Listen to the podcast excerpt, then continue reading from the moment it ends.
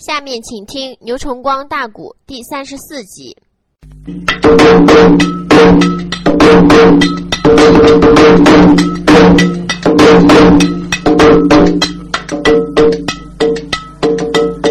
等下那声，刚才在账房说的话啊啊啊啊啊啊啊啊！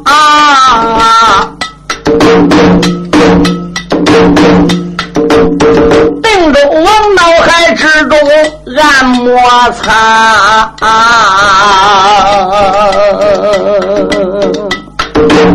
所以那才虎帐中竖起。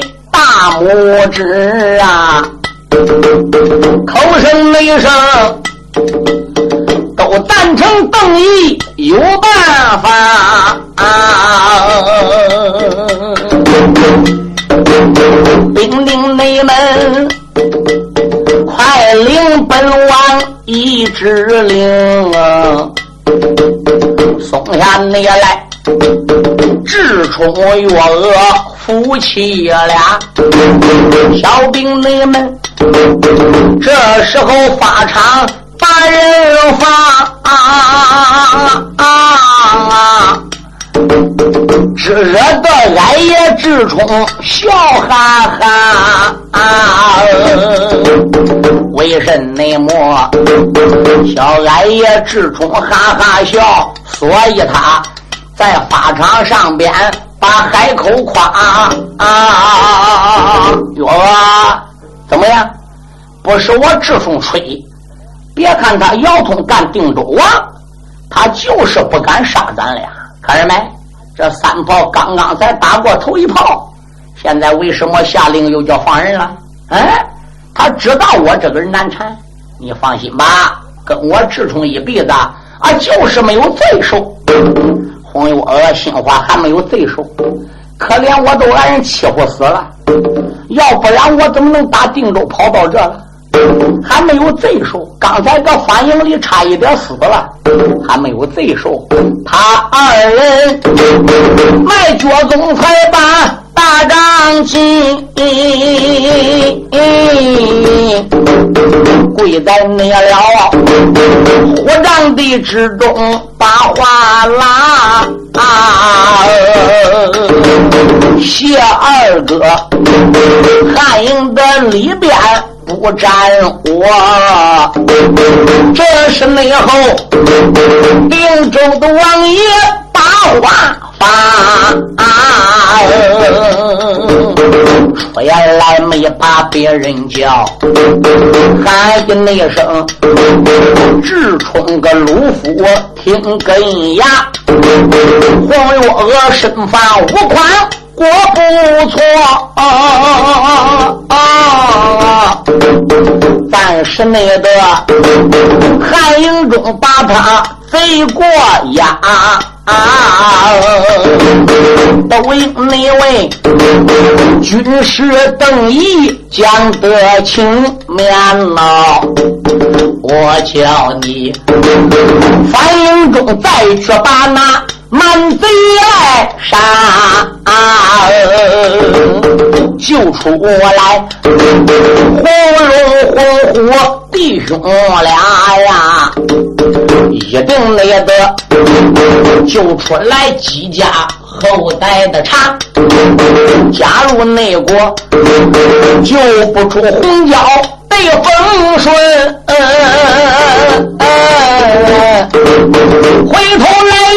来二贼加一仍然的杀，姚山动他如此这般朝下讲哦，小来爷把脸一昂，笑哈哈。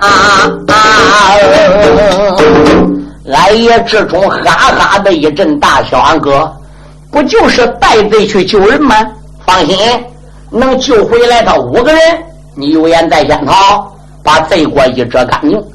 我要没有本事，要救不来这五个人，你放心，我就外死外葬，死个反应里，我也不回来，我也没有脸回来。我回来了也救不了月娥，还得杀我二贼鬼爷，我不如死个外子喽。放心吧，哥，你兄弟百分之百手到擒来，可都是一条。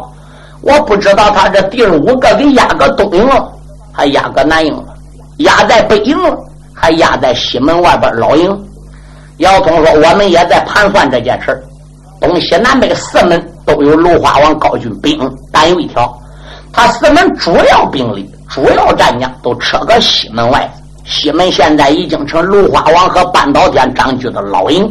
我断定，这武将在疆场被张车所抓，肯定。”还是压在西门外的老营里好，那俺哥你就放心，我从西营老营开始插手，老营找不着了，我再奔南北东其他营里去找，放心，一定把人救来。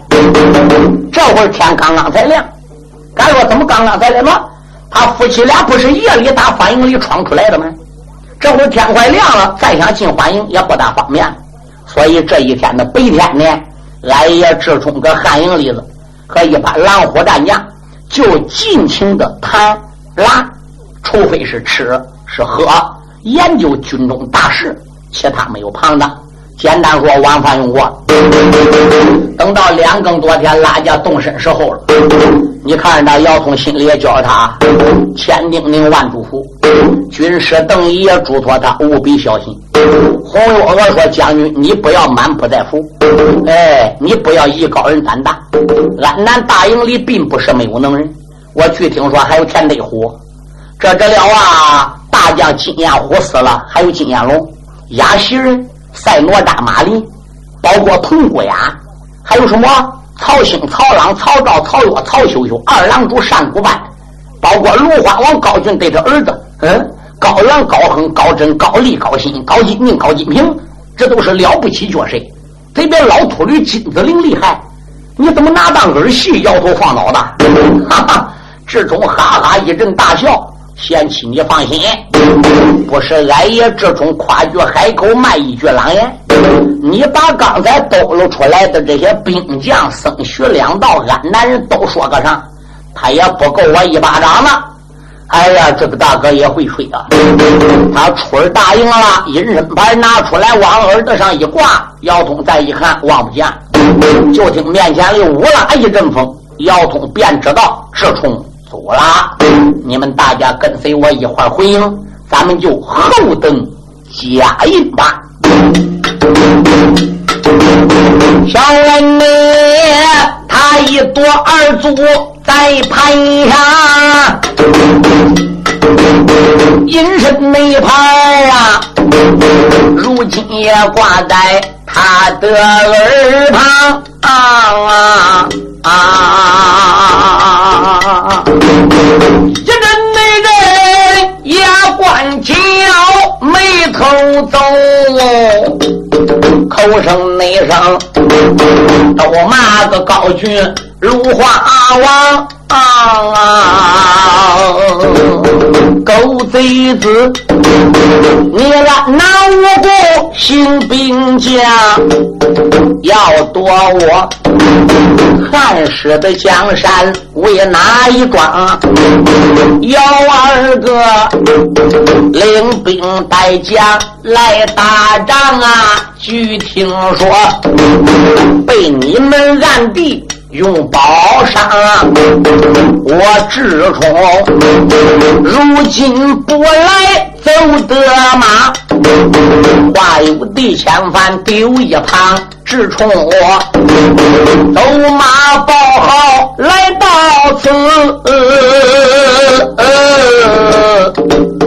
我一个人能把你安南北万雄兵他。小王爷口吐着凌云高安呐，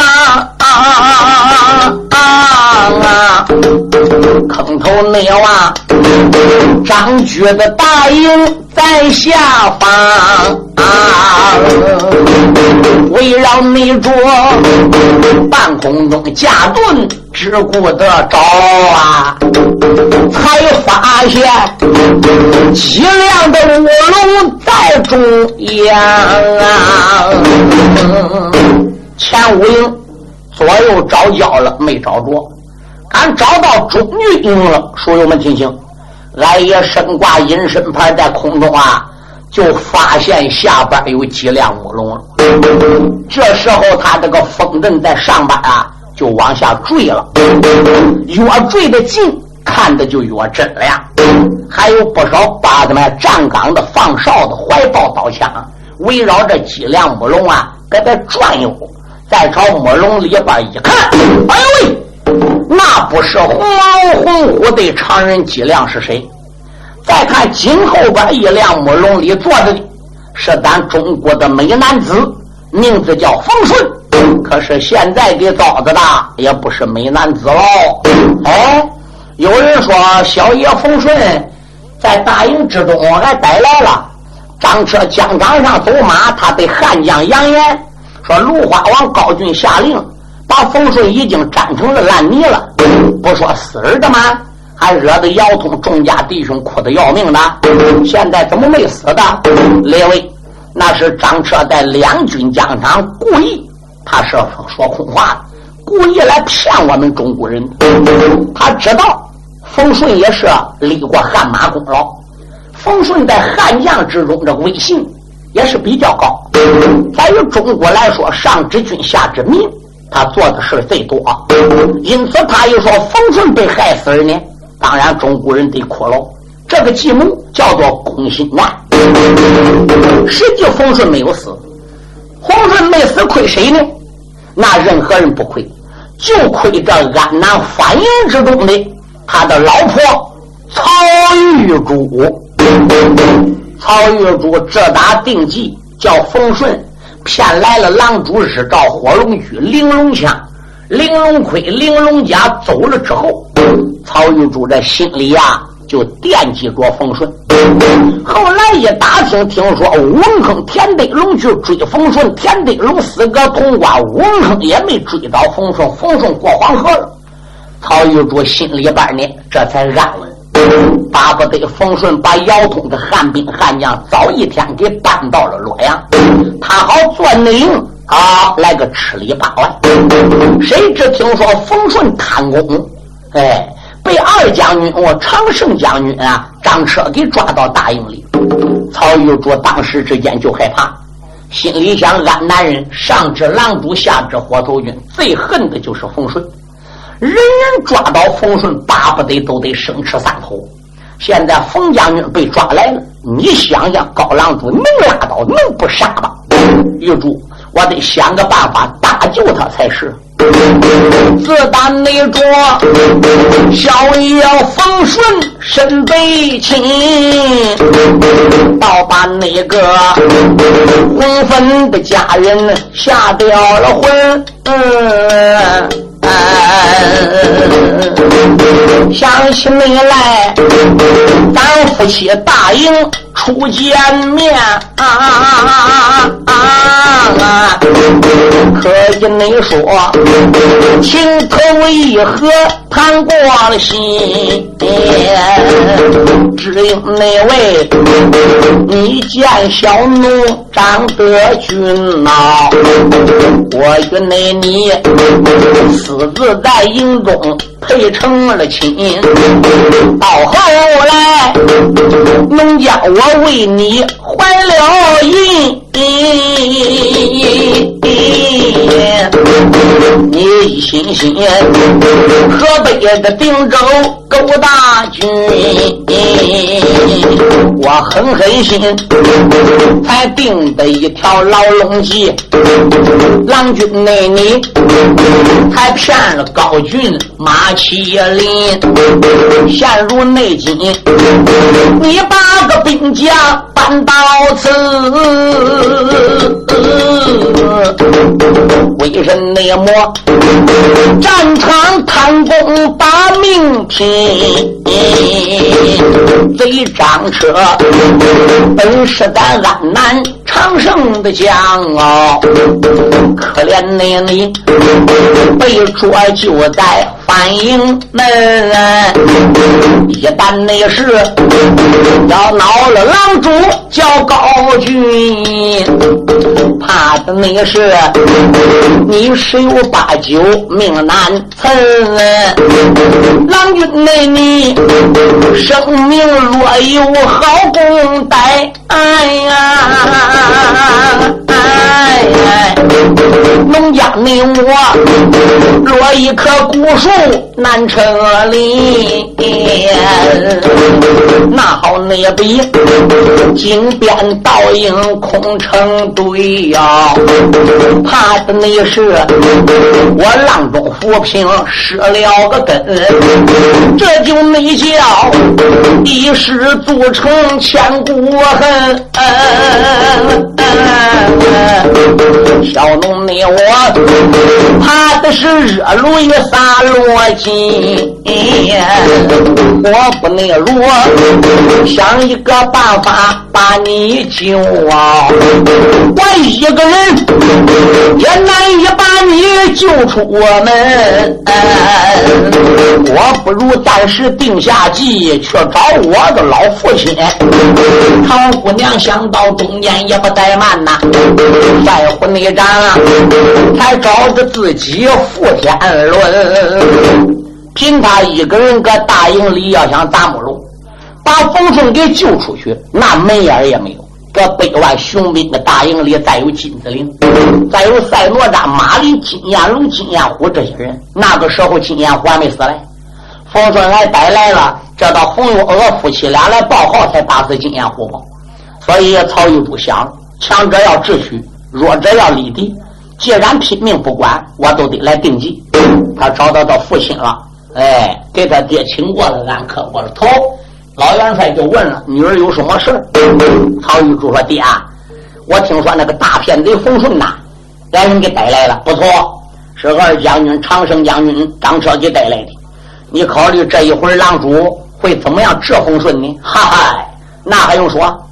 咱供他吃的，供他喝的，搁咱个大营里边炖饭成席，整个过一头过年。最后他把狼主骗了，马枪盔甲都带走。你算高狼主栽多大根子？百分之百的狼主会把他粘成烂泥不可。曹玉珠说：“弟，这个人也该那样死，也该给他粘成烂泥。太万恶，心眼太多了。说良心话，他实实在在也对不起狼主。可是俺弟。”女儿，我在大帐中偶然就想起来一件事这件事我对你说，你还必须得去面见狼主，你还得当高狼主面前把这个事情给说明。要一杀冯顺，那高狼主就不一定能拿下东都洛阳，就不一定能夺下大汉社稷了。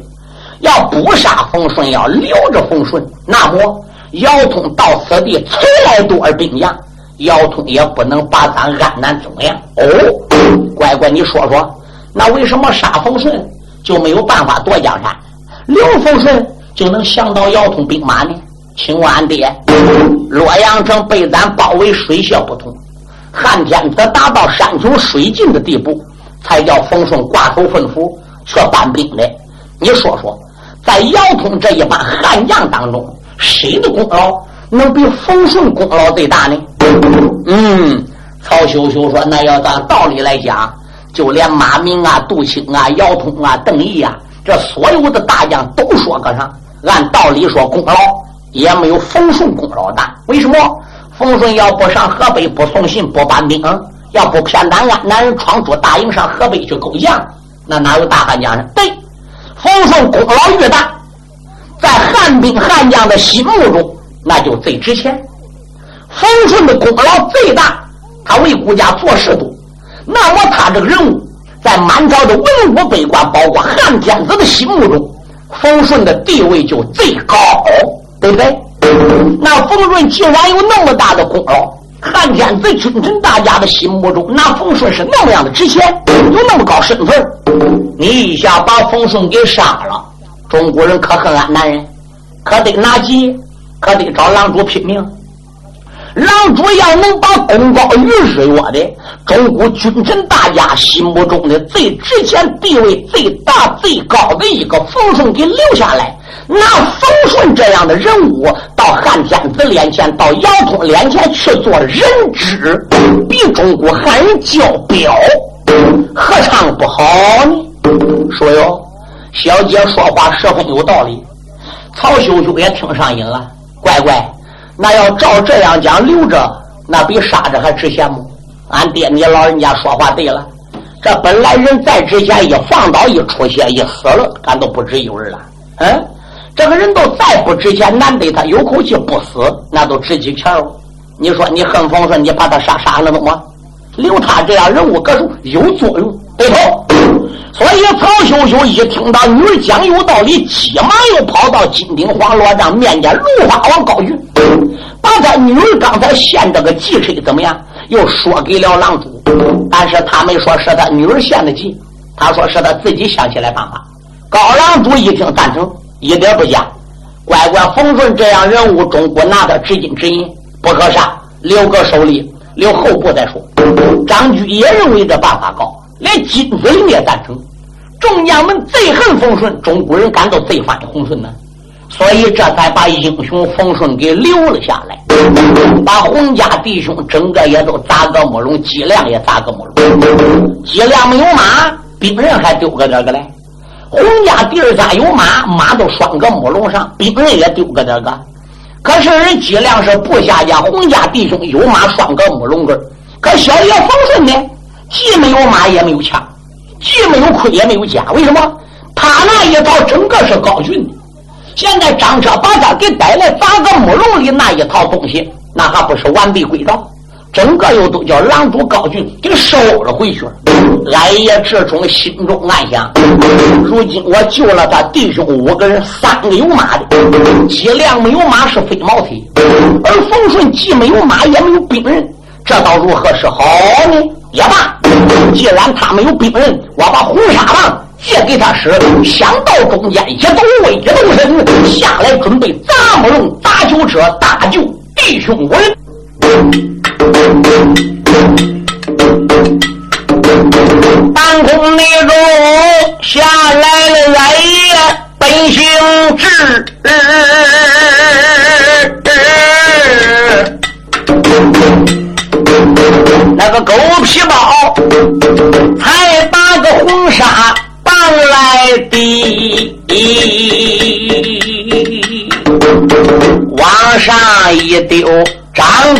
张啊！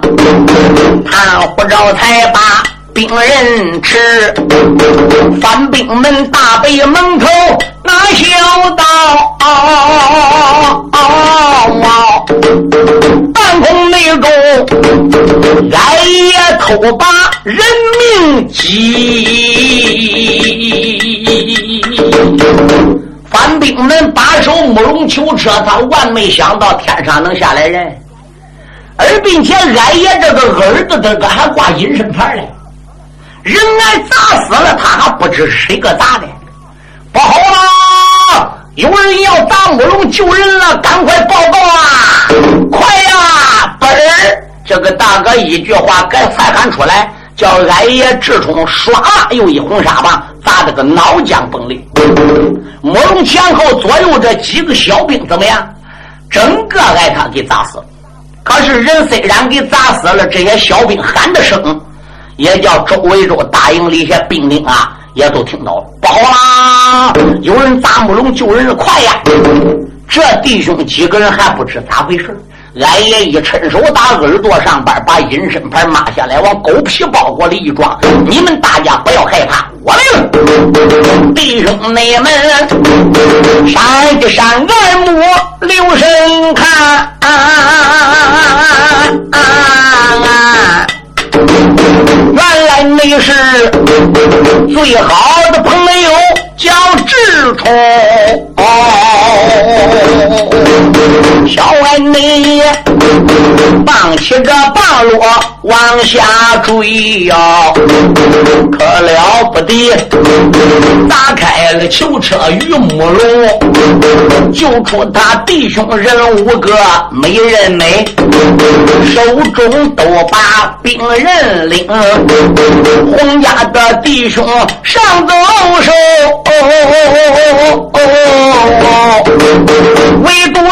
是英雄风顺空手空。风顺说：“我这没有兵刃怎么办？”俺爷一抖手，他把这一对红纱棒，还不如赠给他。快，你拿着我红纱棒，赶紧往外边冲！你们弟兄几个人不要杀三班，越快越好。我得往后营去。嗯，姬亮说：“你还不跟我们一块抓紧走？回要来人怎么办？你往哪去的？”俺爷志冲讲：“因为我父亲无令闯营，定州城约额杀了黄奕，有了罪过。”元帅叫我来带队立功的，我感觉把你弟兄五个人给救出去，这个功劳还不够走。那你还要哪去？我要上后五营，把安南狼主所有的粮草营给他一杀干净。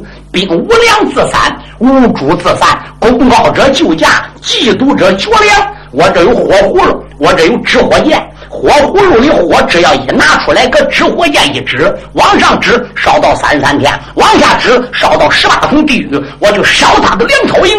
芦花王高俊再也站不住脚了，小兵一挨个吃不上饭，他还不败阵，他还不献表，等待何时？哦，原来是这样，贤弟你要注意，早早回汉营好。俺爷说知道了，俺爷一动身。红山那把交给了英雄叫风顺，他五个人才马部下往外冲，哦正是那这我远的大将往外闯哦，这个跑马道涌过来二郎。重兵兵跑马内道，接住他弟兄人。五个，他五个人。还马上布下显威能。这是内后炮营里打了几声的炮啊，这个跑马道又用。过儿郎无数的兵，接着你了啊！灯笼的火把亮光看，啊啊啊这是内后有数匹马跑闸门东，马背的吊鞍留神看呐，传来内了安南八股虎一碰，来了个大将红姑呀，啊啊啊，还有宋义、江英雄，哦，来了，五爷呐，赛罗扎名叫。马名字叫马林，紧接着又来了先锋金燕龙，这时内后众将催马往上闯啊，接住了他们五弟兄，亚信、赛诺扎、马林、宋义，包括铜锅牙等这些狼虎众将，整个闯出来。现在是了，这将对将打起来了。红妖顾着跟铜锅牙打，就帮不了红龙的忙；红虎顾着跟金眼龙俩打，就帮不了冯顺。冯顺顾着跟赛哪吒、马林俩拼，那就顾不了常人脊梁。对，这些众将，包括重兵，裹住这弟兄五个人，哪点得架就是一下，哪点得架都拼此一下。这样隔一阵打仗。难免隔一阵窝不下，这一窝不下就想跑，这就拉开了距离。这都搁个跑马道上边拼，你说能拉开架吗？你想走这些兵将那么多，能让你走掉吗？书友们，就这样的情况下，这弟兄五个人就杀了三本 红狼找不到红虎，红虎找不着红牛；常人脊梁找不到风顺，风顺找不到脊梁。五个人杀五下去。压下了其他的人等且慢论呐，单单内的我再把风顺来讲清。小风顺他胯下五马两条腿，手里那边才把个红纱。棒来领啊！出言来没把个别人骂，喝一那声，马林你不知要听清，大营内里别看小爷没有马呀，转眼内间红沙棒能将你来迎啊！他二人。在反应之中拼啊，赛哪吒还打个烽火二轮来登，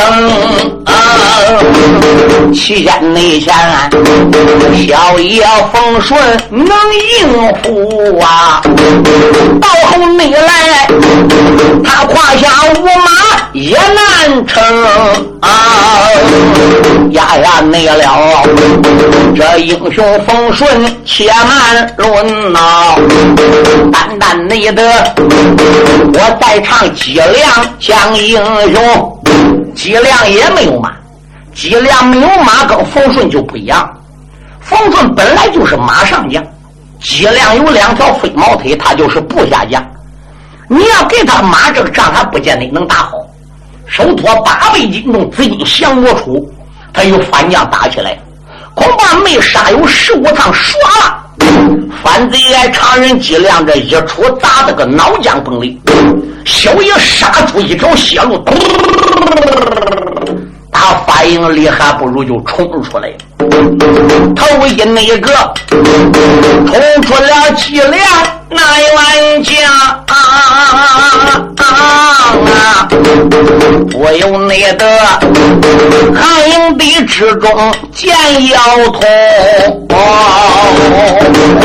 出来没把别人叫，喊一声二哥要听清，你在你这大营里边不孝道啊，俺弟兄。亏不进矮子叫智冲，陷入内境，智冲把咱弟兄救。我听说还要烧俺南粮草的营。啊！陷入内境，我虽转回汉营内哟。我问问你，英雄冯顺可回应啊？可回来红椒一员将啊？我问你，可回来红虎对红龙？姚山东闻听此言，开了个口。啊！几天内地，他弟兄四人也无动。这一句话儿刚出口啊，大帐内外又回来红虎对红龙。没多会儿回来红椒金世帅呀，可喜欢腰通铁石心，他大家大营里。来将风顺等啊！众人那等，在等着来的小智冲。可怜的人，等到了我国天明亮啊！小风顺一直智冲没回应啊！风顺杀到天亮。仍然没杀出反应，累得个精疲力尽，浑身是汗。与赛哪吒、马林只有招架之功，没有还架之力。敢说他怎么不把矮子那个红纱棒给系起来的呢？俺爷慌天忙地上粮草营放火去了，到现在没回来。临走时把红纱棒交给了小爷冯顺，说：“你，我这棒给你，我走了。”他也没把个咒语交给冯顺。冯顺要但得知道这个咒语怎么念的，他又不喊，他不系红纱棒吗？这一没有真言，一没有咒语，这个红纱棒自然就不能撂个天上了。冯顺也试验过的，撂上去就掉下来了。撂上去，啪啦就掉地去了。不管劲，试验两三火都失败了。所以小爷冯顺没有法把棒拾起来，又跟人打了。怨不得人家说兵听将令，包听发言。哎呦，越来越多。金彦龙也来了，怎么的？金彦龙拜个他们弟兄几个人手里，看实在没有法打了，所以都跑过来了。嗯，呼龙呼呼杀出重围了。这几个人来困脊梁，这第五个。就属赛哪吒、马林本事最高，所以其他几人都杀出去。马林本事又是最高的，冯顺还有没有马？这个红纱棒搁他手里还不得劲儿，要是牵个冯顺手里也就好办。所以这几头头子，冯顺就这样，俺安南这几个准啊，就困在个大营之中。敢说矮子智冲又哪去呢？这都唱到智冲啊！压眼内了，小爷风顺且慢乱。唱回你来，我在场矮爷明智冲，小恩你架子了风灯。半空起呀，他也你在大帐子上边找粮草营啊，找来找去找到了啊，囊中内里还把着自己宝贝拧。啊！取出来那个火葫芦，口贼子真言的咒语念出了声啊，喝一声好宝几妙骚！天地人三位的真火向外冲，狗皮内包伸手也拽出。纸火箭呐，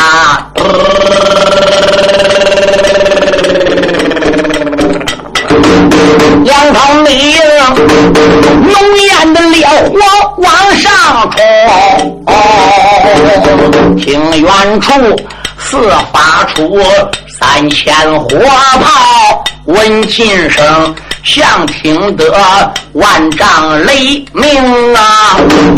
大营内里，英雄点了粮草的寨，哎！河南内战吓坏了高军，狗反喽。芦花王没把个别人叫啊，喊一声古诗金子令啊！什么美人？粮草的台上放个火啊！你赶紧紧去把个汉贼捉进营啊！老和尚大约一声的好好好，隐身草插在了自己他的身中，老秃驴身背隐身草啊！他一放身形腾了个空，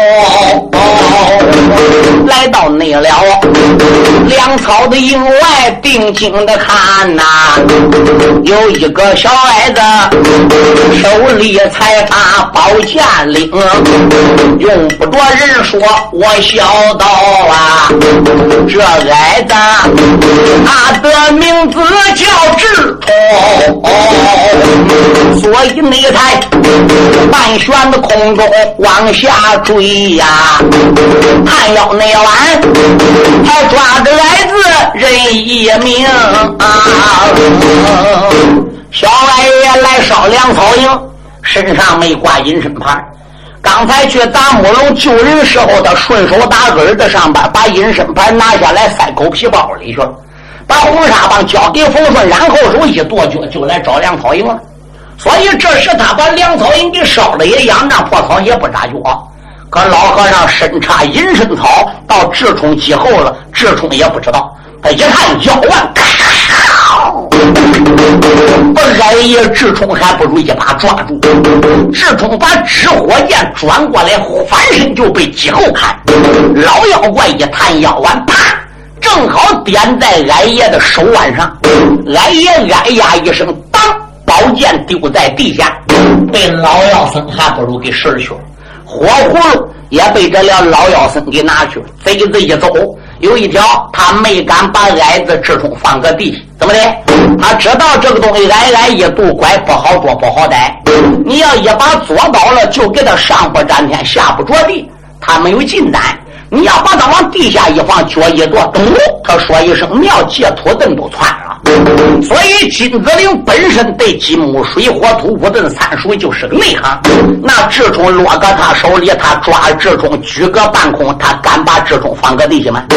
他把俺爷智冲身上狗皮包裹也拿下来，所有的宝贝都装个狗皮包。狗皮包裹一叫他给拿过来，往身上一挂，智冲还有什么能？他又把智冲跑，一伸手打自己囊中抓出一张定身符，啪！一下不是定身符，还不如贴矮爷智冲的脑门上，压着智冲来到金顶黄罗帐。一到金顶黄罗帐，见芦花王高云，芦花王可喜坏了。哎呀呀，金故事谁高？你高。谁厉害？你厉害。现在这个矮子被抓来了。金谷师打算如何处理啊？金德令说：“郎主，这个矮子不是一般矮子，我这有这一道定身符，才把他定上。要没有这道定身符的话，说他一动身爬起来都跑了。现在把他定住了呢，问题就不大了，不大了。不过有一条，这个矮子厉害无比，受过嵩山雷火洞蔡松指点，所以对于他来说，得落家小心眼儿。可有一条，你要叫他一下死了，太便宜他。”咔嚓咕噜，头嘎下来，关什么心？拿它做香饵，把姚通的重将都往我大营里边个引，然后把姚山洞的汉兵汉将、河北来的人一网打尽。高郎主一听，哈哈大笑，喊道一声：“古师，你有什么办法能把这矮子给制住呢？”古师这时妖僧一探腰腕，打囊中，啪！抓出来一样东西，口念鲁子灵文，哈一声好宝，吹，这桩宝贝，霞光万道。众人等在定睛一望，原来是个大金钩子，金钩子下边还拖着几尺长的金链子。这桩宝贝名字叫先天日月吊仙钩。这个妖僧趁手抓过吊仙钩，抓住矮爷之冲。钩子对准镜下骨一使劲，咔，整个给他勾透了。尖子上还有两个倒刺，都有二寸多长。俺爷被他这一下勾的，哦，全部封死过去了。妖僧一伸手，打囊中抓出来一块石头，哈一声妙，这个石头霎时间长有三倍多斤重，石头当中还有一个大小圆眼儿。这个石头名字叫做犀牛坠月石。老妖僧一念咒语说：“吹！”这个望月石对准这金链子来，这个金链子打望月石的眼里，滋，自动还不如缩一点去了。来人，有，就这样把矮子给我吊起来。矮爷头上边。被他定身符锁定，身上边再有先天的吊仙钩吊住，下边再有坠月石坠着，就这样被困在反营之中。就这后事如何？且听下回分解。